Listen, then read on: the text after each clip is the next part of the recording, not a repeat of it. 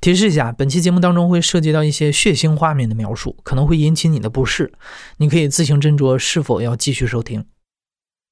我们院有一个大喇叭啊，那个大喇叭管什么的呀？是这个呃一天三顿饭的这个歌放歌。那天早上我吃早饭，突然就是哎一听哟怎么是哀乐呀？一听是总理去世了。这个是医院的这个广播来的，听到以后大家就哭了吗？一九七六年一月八日九时五十七分，因为在所有人的心目中啊，总理是一个特别高尚的人啊。杰出的，然后医院呢组织大家开这个追悼会什么的，悼念这个周总理。主席去世的时候也是，当时就觉得主席都走了。这国家怎么办呢？中共中央、人大常委会、国务院以极其沉痛的心情发出讣告。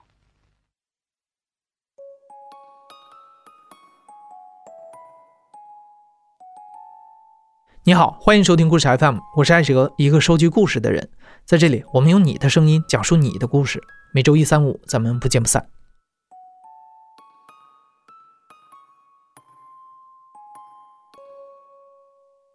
一九七六年是非常不平凡的一年，在这一年里，唐山发生了七点八级的地震，文化大革命结束，中国有三位重要的政治人物相继逝世。这一年改变了中国的命运。这一年，巴基斯坦也不安定，时局动荡，政变一触即发，自由克什米尔地区的老百姓都背起了枪。上集讲到，就在这个关键时期，随着中巴公路筑路工事的南移，指挥部的医院也搬到了南线的驻地，这里正是风暴的中心。援巴的医护人员被严令禁止外出，而且这里的地形也更加险峻。筑路过程当中，重大的事故发生的更加频繁。在这样的情况下，一九七六年的年底，张经度接到任务，护送三个被雷管炸瞎了眼睛的伤员回国。这一路又是塌方又是悬崖溜车，可以说是九死一生。终于在三个月之后，张经度才又回到了指挥部医院。到医院，我记得特别清楚。车停在这个我们外科那片空地上，下车以后，我一抬头，因为我们住在山半山腰嘛，我们外科上面就是检验科药房，我就记得检验科的那个赵军从那个药房出来，他这样一看见我，我就喊了一声赵军，然后赵军也没有答应，他就跑回帐篷里头，完了，整个那药房检验科那些所有的人全都涌出来了，就喊呀叫呀，特高兴那样。哟，这时候我我都懵了，我说怎么他们这么兴奋哈？后来一问，原来是他们算日子，就是说我们早都应该回来了，可是一直就没有回来，一点音信都没有。他们特别担心，怕我们出事儿。结果一看到我们安全回来了，他们就特高兴。所以出去抢救病号也好，呃，到国内送病号也好，回去探亲也好，只要是走这条路，大家其实都担着一条心呢。都互相惦记着，因为这条路太艰难了，能活着回来，大家就觉得是一个特别好的事儿。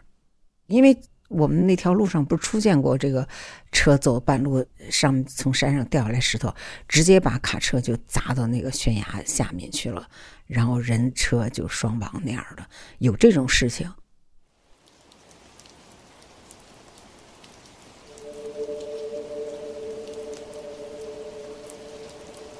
我现在呢，念一段当年的一篇日记吧。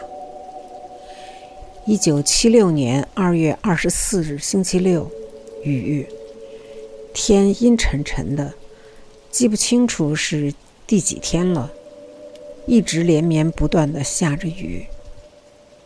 就是这样的小雨，最容易使山石松动，造成塌方。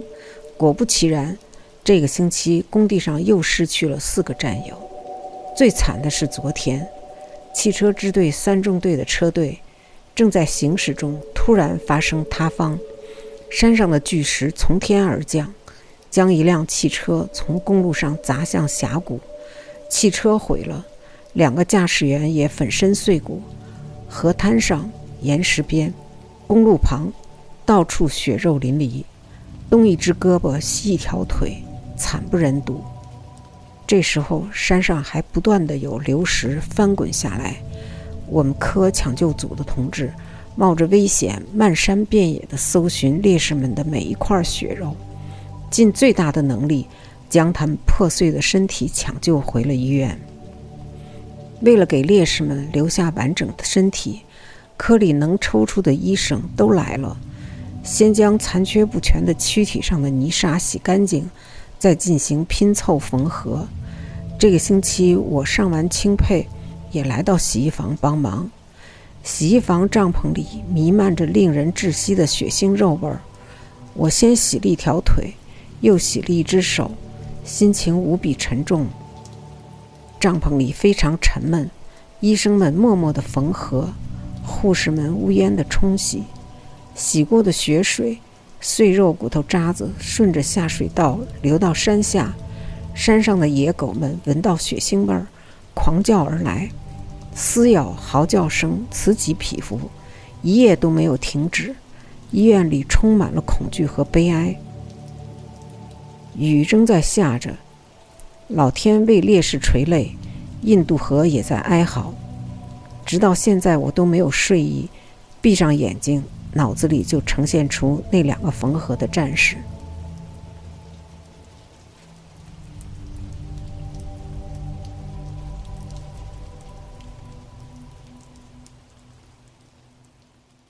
这个事情啊，给我留下了这个不可磨灭的记忆，太深刻了。因为这是第一次在国外发生，就是把人砸的没有人形了。当时呢。连队的战士哈还用绳子系在腰上，冒险下到一百八十多米深的悬崖下面，从印度河岸边跟这个河里哈尽可能的搜寻打捞，还想就是找回多一点他们的血肉吧。我们抢救组和他们一共找回来两麻袋尸骨，哎呀，真是触目惊心的。战士牺牲的这么惨烈哈。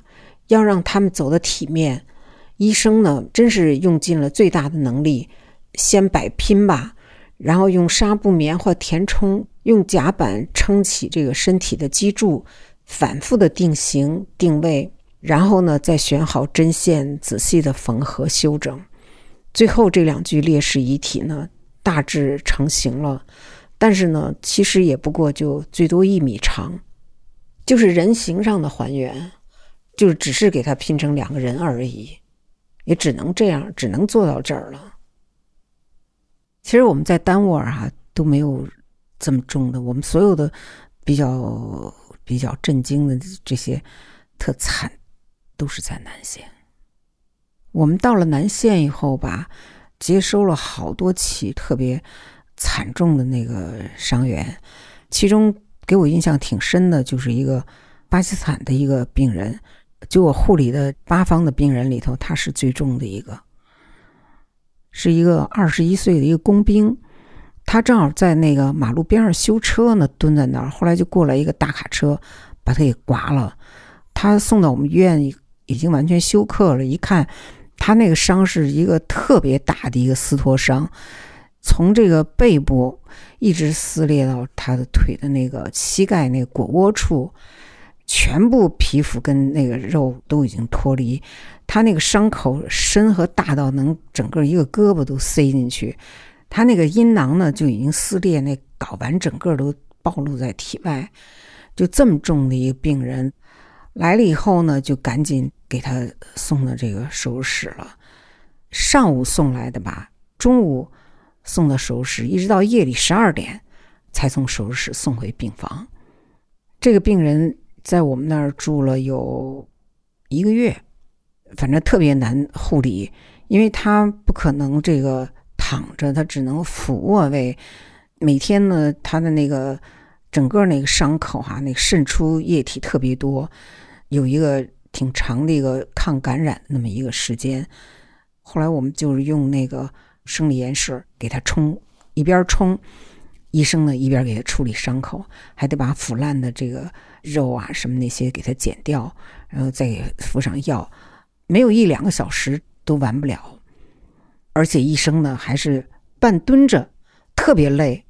这个小伙子也挺坚强的，那么大的伤口也没听见他哼哼过，各方面配合的还挺好的。后来一个月以后，看他恢复的不错，就说把他转回八方他们自己的工兵医院去。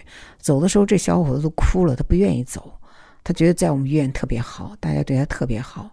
反正骨头粘床铺的地方，我们都给他做的那小棉垫儿，经常给他按摩呀、扣背呀什么的，所以他一点并发症都没有，也没有得褥疮，伤口恢复的非常好，就这样走了，哭着走的。担架把他抬走。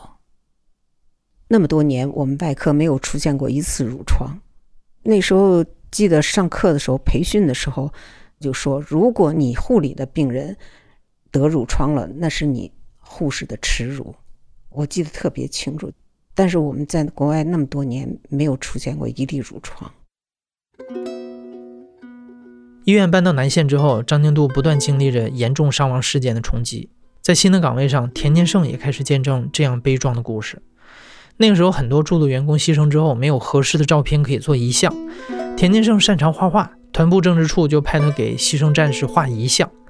如果说张金度是驻路员工生前最后的照护者，那田金胜画的遗像，就是在身后为牺牲战士多留一点尊严，为活着的人多留一点念想。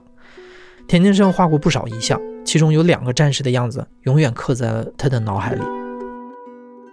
一九七九年，这个是元月份吧，有个安徽兵叫钱良印，牺牲了。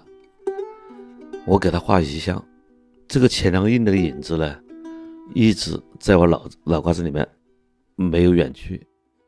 他一个小尖脸，门牙有点爆，眯眯眼，我到现在记得特别特别清楚。钱良印他是怎么牺牲的呢？这后面我听安徽战友给我描述了他牺牲的场景，很惨。他本身是安全员，负责他们连安全工作。有一次对一座山头实施爆破，每放完一次大炮以后呢，都要对安全状况进行评估。他呢和三位安全员呢，就提前来到那个。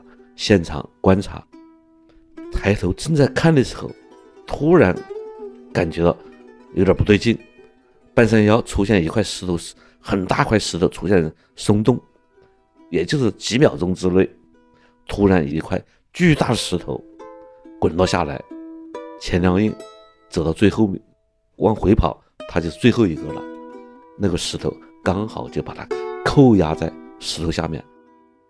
路面不平整，刚好呢，路面还有个石头顶起来了，形成个空穴，刚好他在空穴里面。跑到前面两个人看见钱良印没有了，那一下都以为压扁了，已经死了，他们就呼救啊，赶快把那个连队人都找来。突然有一个战友就观察，有个缝穴里面，钱良印没有死，自己正在。用手把肠子啊，肚子已经划破了，肠子已经露出来了，他也把那个肠子呢往肚子里面塞，也没有哭，也没喊。这个时候肯定要紧急抢救。那个石头好像有几百吨重吧，吊车是吊不起那块石头的。最后他们找来了二十多个千斤顶，配合那个吊车，同时就是往上面吊。这时候两个战友。就爬到石头下面，把钱良印拉出来，还没有死。钱良英呢，用手捂住自己肚子，防止这个肠子再出来，就赶紧的搞个车，就把他往卫生队送。他们卫生队感觉不行，必须送到指挥部医院。最后马上也把送送到指挥部医院，但是到了指挥部以后，最终因为流血过多就不行了。一到指挥部医院。就死了。今年我还和安徽的战友聊起过钱良印，那也是一样，讲到现在都已经是四十多年了，都还在流泪。这些事情没有随着时间的消逝而淡忘。还是一九七九年应该春节后了，到三联放电影，突然放映过程当中，叫我们去停一下，要广播一个通知，我们连里有个病号，要赶紧送到团部卫生队去抢救。大家一下子就不看电影了，都围观去了。过了一两天，突然我遇到我们团后勤处一个战友，他就跟我说，一个老乡。原来是他的高中同学，叫朱法安。他这个人呢，感冒了他也不去治疗，他要参加百日大战，坚持到工地干活，说是轻伤不下火线。一个感冒呢，引起了肺水肿。我去看了他，我带去了一斤大白兔奶糖。我和朱法安两坐在病床前呢，他至少吃了八两。他枕头旁边呢。还放了一个一张小照片，是他未婚妻的。估计他这都活不到几天了。再过一两天，宣传股长就找到我了，给我拿了一张小照片，头像呢大概就黄豆大。他说：“小田，三年有个战士去世了，肺水肿。”我想问，一九七八年我们一起当兵、一起出国的，虽然不认识，但是他是我们老乡。他现在走了，再也不能跟我们一起回国了，所以感到很沉重。我就拿照片呢，就看了很久很久。我感觉我已经握不住这支笔了，想画像了，都感觉到手有点软。画了好几遍了，费了很大的劲。不管怎么样，最后达到了。放到一米以外，我们肉眼看它，那我想像照片，也对得住自己战友了。也是从这天起，我也永远记住了他那个样子。我真正画遗像用于开追悼会的就这两个，但是还有之前牺牲的，他们的老乡啊，呃，想找人画个遗像啊，想带回家去啊，这个情况有，还画过几个。我的印象呢不是那么深刻，我就是开追悼会，我画遗像，我对这个就特别记得清。甜甜的大白兔奶糖带着乡情，带着祈祷，但却很难带来宽慰，因为这些战士的离去本来是可以避免的。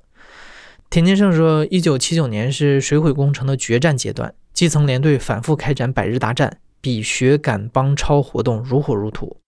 钱连英和朱法安都是因为赶工牺牲的。那年的元旦，一营二连的黑板报是一份表决书，他们向全连表决心，要在老兵探亲、兵员不足的情况下，赶在春节完成改道路段的全部路基。钱连应就是二连的一名安全员，而朱法安也是坚持轻伤不下火线，感冒之后还继续参加百日大战，最终病情恶化，转为肺水肿。临终之前，朱法安鼻子里还止不住的流血泡。确保在指定工期内完工，部队如期回国是不可变更的目标。这样的赶工现象不只存在于三期工程，在整个工程中也不少见。一九七六年的十月七日，第二期的工程攻坚战打响了，但是在一次爆破当中，有七个炮洞都哑了，整个施工现场变成了一个巨大的安全隐患。十月十号下午六点，四连派出两个排进入现场，准备实施排险爆破，没想到一股蘑菇云升腾而起，整个山体轰然倒塌，二十五个战士永远留在了巴基斯坦。张宁度和他的战友高丽荣见证了这次大塌方的惨烈。这次牺牲这二五人怎么回事？就是七六年哈，是十月份吧。为了这个早日迎接这个中央慰问团的到来，我们出国那么多年了，这是中央第一次派慰问团来，所以都各个支队啊、分队啊，都是要给中央慰问团报喜的，所以就紧张施工哈。他们那个三中队还是是三中队还是四中队，我忘了。两天前呢，没有爆的哑炮就突然爆炸了，山石就纷纷滚落，整个半个山头都垮塌了，顿时就将施工的战士们全部掩埋，推到了万丈深渊里头去。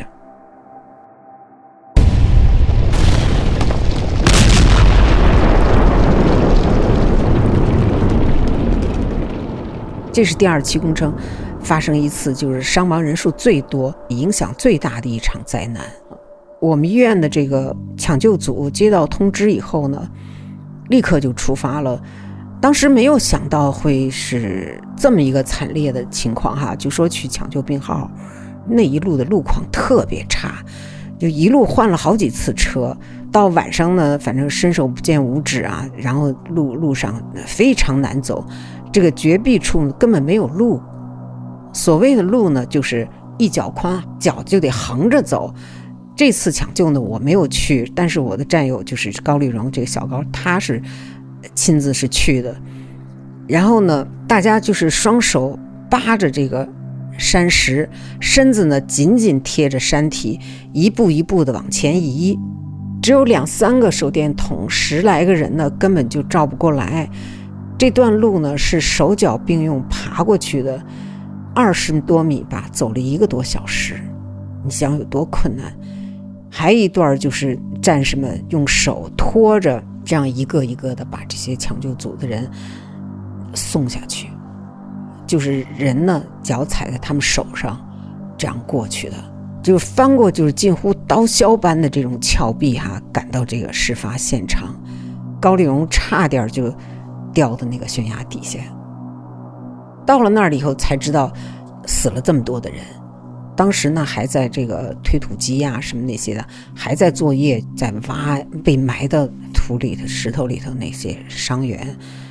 当时呢，三中队哈临时支起了一个大棚，就在那儿，一共二十多名轻伤员，赶紧就进行简单处理以后呢，然后就对这个三名的重伤员呢进行手术。手术做完了以后，就对这二十五名烈士遗体。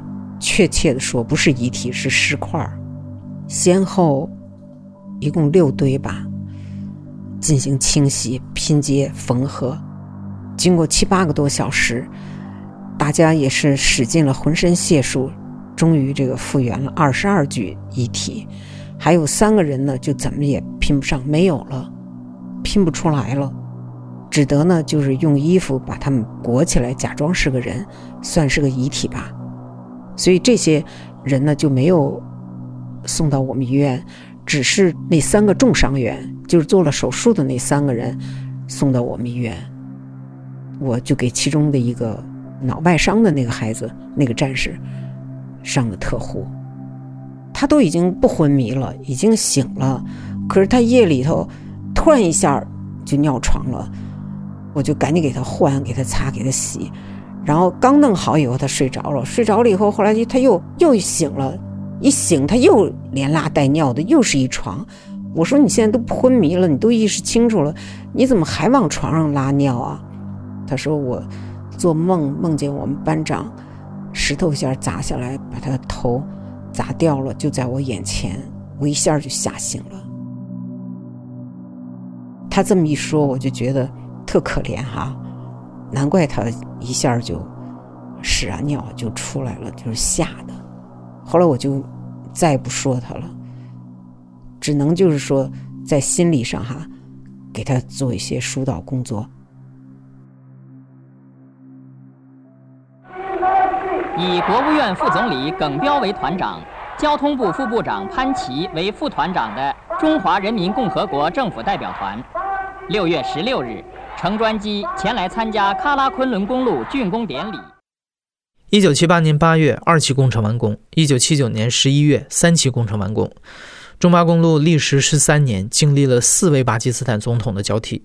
中巴两国一共派出了将近五万名的筑路员工。全长一千二百公里的线路上，有一千零七十公里都是由中国工人完成的，而且可以说，这每一公里都是用人命换来的。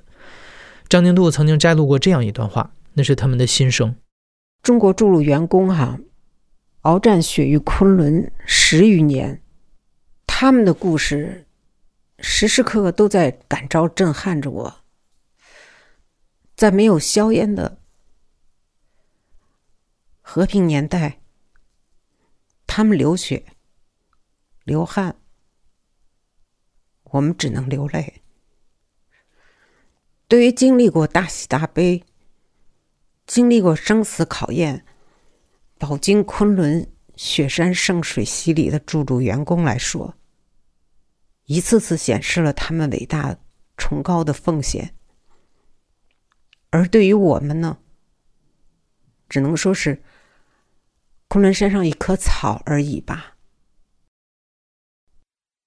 随着公路的建成，作为最高级别的国家秘密，这段艰辛的筑路史和张经度的日记一起尘封了起来。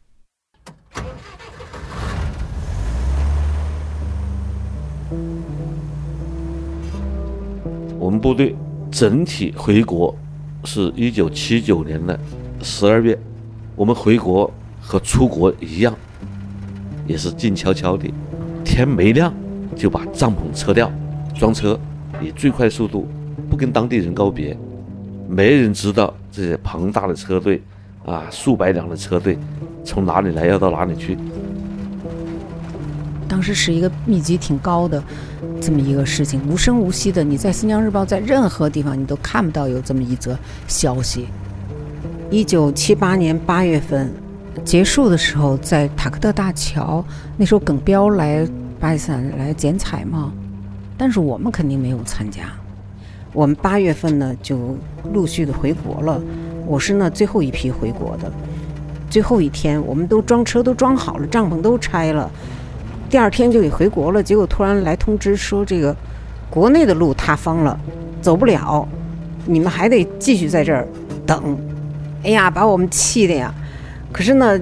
帐篷什么那些都已经装车了，所以也不想再拿下来再搭帐篷，所以男同志就把床板搭在这个院子里头，女同志呢就把床板直接就搭在手术室里头，就这样我们在那儿又待了将近一个月的时间，心里也挺有怨气的哈，就觉得在国外待了四年多，将近五年，把别人国家的路修的那么好，结果要回国了，反而自己国家的路。一塌糊涂，把我们堵在这儿，回不了家。所以呢，终于说路通了，可以回国了，真是高兴极了呀。那司机也是回国心特别迫切，开的也挺快的。最后到了这个红，那时候不是红旗拉普，是水布朗沟检查站，五星红旗在那飘扬，我就觉得那五星红旗在向我招手，哎呀，高兴极了，又兴奋。当时呢，就真的是我自己发自内心的那种呐喊。哎呀，我终于回来了，祖国！然后再回头看看那个巴基斯坦那边，尽管是七八月份啊，它也是这个终年积雪不化嘛，所以白茫茫的一片。当时回头看了一眼巴基斯坦，就也在说，这个地方我永远不会再来了。回到国内以后呢，就是按部就班的开始。我们医院呢，因为出国那么多年哈，新的院址。定了以后呢，我们回到国内又开始建院呀什么的，以后呢就慢慢走向正规。我们个人呢也就跟所有的人一样，工作、结婚、生孩子，过正常人的生活，而且也是忙忙碌碌，所以早都把这个巴基斯坦这一段经历哈，也就慢慢也不去想，也就忘却了。过去要求我们回来以后也不能说。你就是脱下军装，到了各自今后的工作岗位以后，也不能说，但是我们都做到了，而且我们自己呢，也没有把它当做一个什么多么重大的一个什么事情去说呀，去宣传什么的都没有。直到二零一零年，因为二零一零年中央电视台播放了一个纪实专题片，叫《密筑中巴公路》。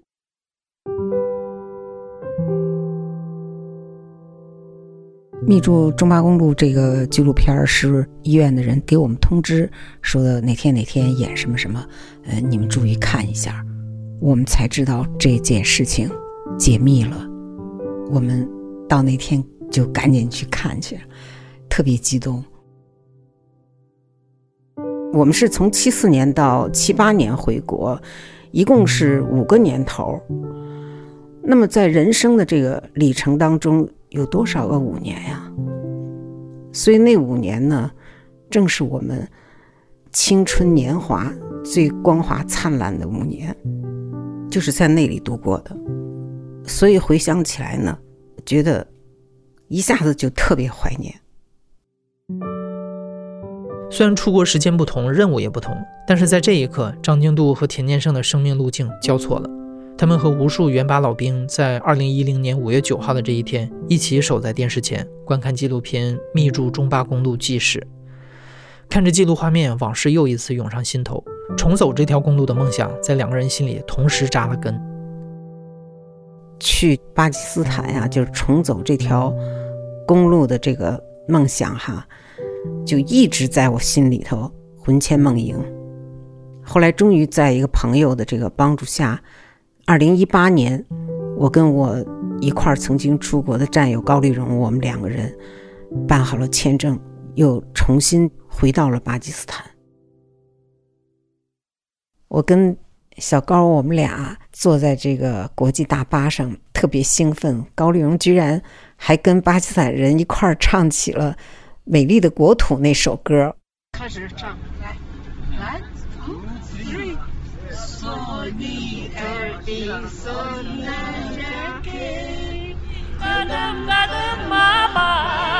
我真没有想到，过了那么多年哈，他还记得那么清楚。那首歌是。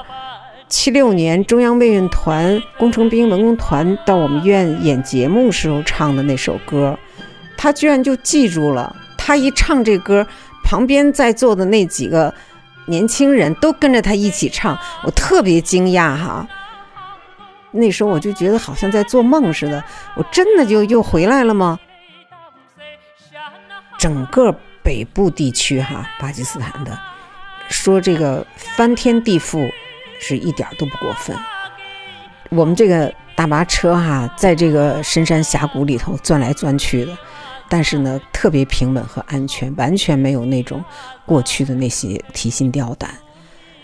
就特别惊诧的是哈，就是居然我现在也没有高原反应了。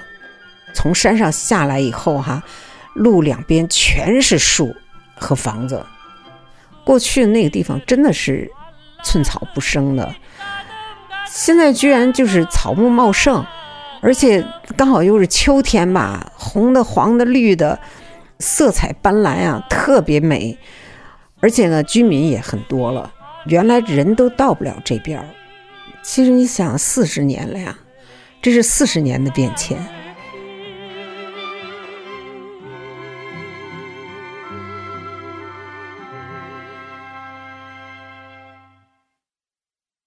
这次去巴基斯坦，去吉尔吉特呢，最重要的这个事情就是要找回这个我们医院那个当初那个地方。后来到了村子跟前以后，刚好有一个跟我们岁数差不多大的一个人，我们就问他：“中国医院是不是原来在这儿？”那人说：“是啊。”哎呀，我们一听高兴极了。后来我说，我们就是当年那个医院的人，我们回来看一看。呵，村子里头那些男女老少，听说这个中国医院来人了，好家伙，都往这儿跑。有的看新鲜，有的呢是老朋友。我当时呢有那么几张照片哈，就是在村子里我们在那照相，旁边有几个小孩儿。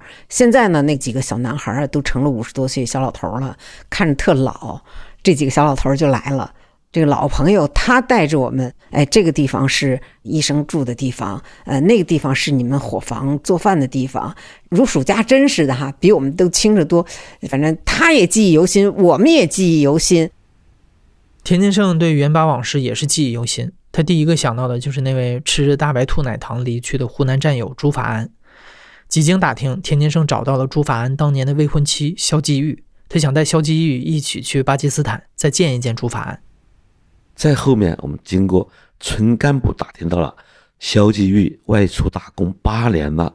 我就跟我有个记者朋友直接到武陵源，就找到了肖继玉。我不知道他具体在什么地方打工。电话一接通以后，我说我是朱法安的战友，当年朱海牺牲以后。开追悼会是我画的遗像，我说我现在在什么地方等你，看能不能见个面。他听说那你们等着，我马上就过来。大概过了十分钟，就跑过来了。见到我的时候，他一下就扑过来了，就抓着我的双手，他很激动，开口就说：“战友啊，我终于见到你了，战友啊！”一个农村妇女见到我的第一句话，称呼我是战友。她当时穿的一套旧军装，她在打工。那个时候大概有五十五岁了，特别激动，一下就眼泪就出来了。关于这段感情，肖继玉给我讲了一些，因为他们是一个村的，好像从小学就开始同班同学，最后高中毕业回到了生产队劳动。他们就是走近了、密切了以后，朱安要当兵了，肖继玉支持他们当兵，两个人就商量好了，嗯，你去，放心去，你家的父母我来照顾，等你从部队回来探亲，我们就结婚。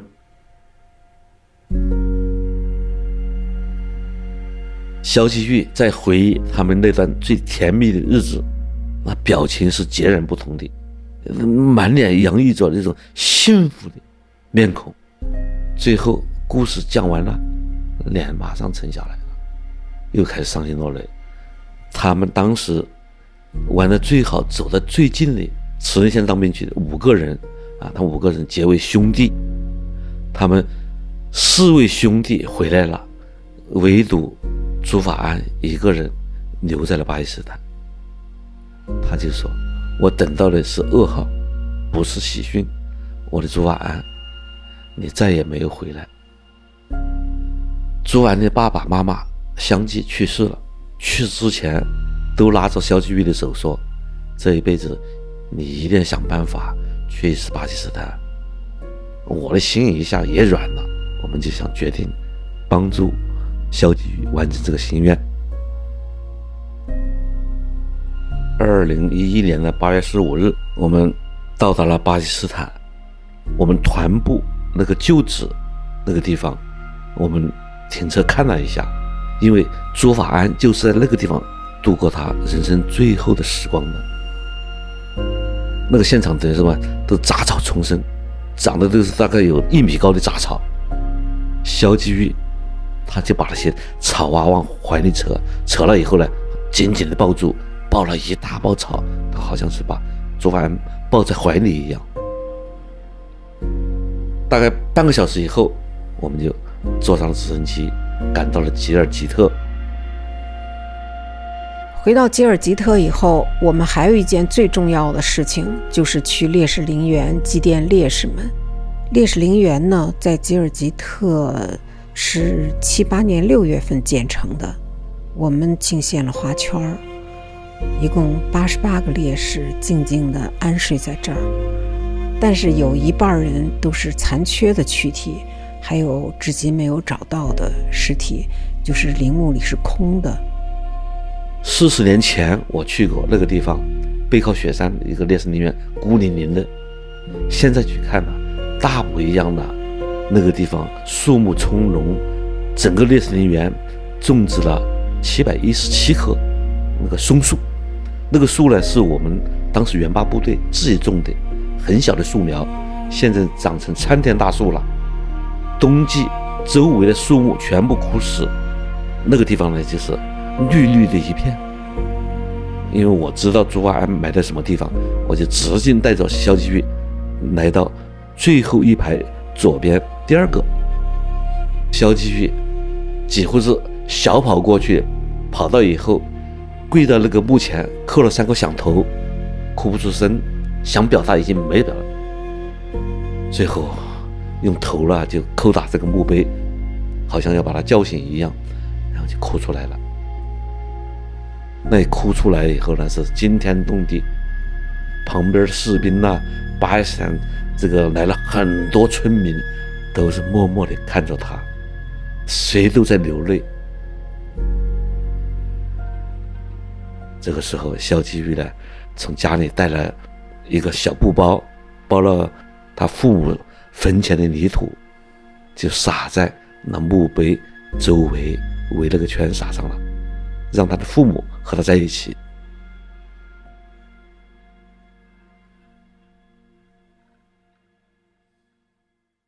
烈士陵园建成以后，年仅二十二岁的艾哈迈德，然后还有一个跟他同村的一个大哥麦德德。这个麦达德呢，他曾经和中国员工一起修过路，是这个巴基斯坦工兵。他们呢，亲眼这个目睹了我们中国这个驻鲁员工为他们的这条路哈献出了自己的生命，都是年纪很轻的一些员工嘛。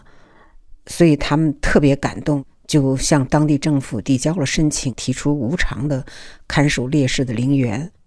二零一零年，麦达德老人得病去世前呢，他就召回了自己的小儿子，然后嘱咐他呢继续守护烈士的陵园。因为这个有一个老人已经去世了，还有一个还在世，但是呢，在家里头，他们两个人的儿子那天都在，就我还跟他们照了相。他们把当时就是报纸上登载他们这个事情的那张报纸拿出来给我们看，他们就说这些中国的孩子永远都回不了他们自己的家乡，没有亲人陪伴，我们要世世代代的在这里看守他们。不让他们孤单。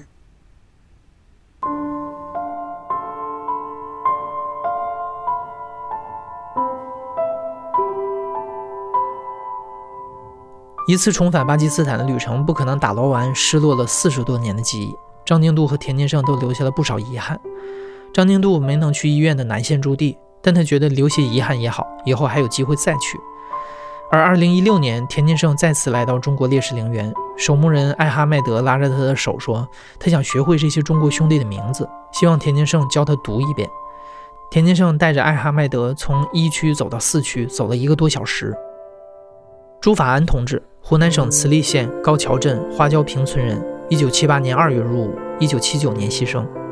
简连应烈士。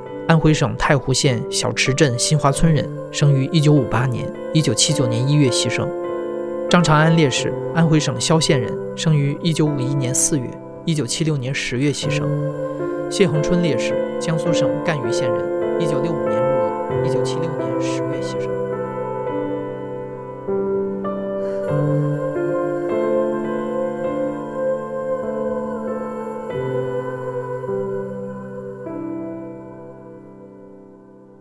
我在巴基斯坦时间不长，但是这一年半呢，超过了我人生经历当中的任何一个时期。当兵的人很多，但是作为经历了那种那个年代那段艰苦的岁月，身边发生那么多凄凉和悲惨的故事，让人心情沉重一辈子。每当想到这些烈士的时候呢，我们想，他们都有亲人。我说，八十八位烈士亲属，如果能找到的话，每个烈士亲属家里挑选一个代表，我带着巴基斯坦去祭奠他们的亲人。以前我没想过，现在我认为我应该尝试着继续帮助他们到巴基斯坦了却他们几代人的心愿。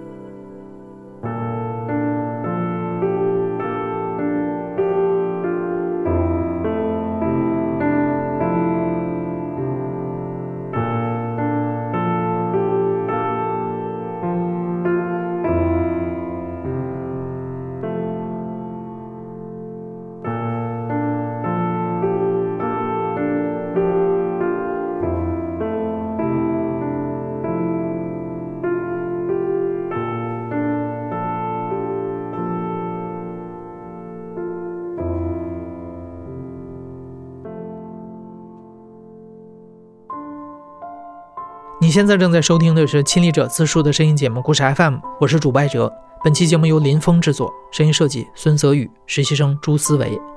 另外，也要感谢我们的听众路桥工程师宋茂祥，把两位讲述者介绍给我认识。感谢你的收听，咱们下期再见。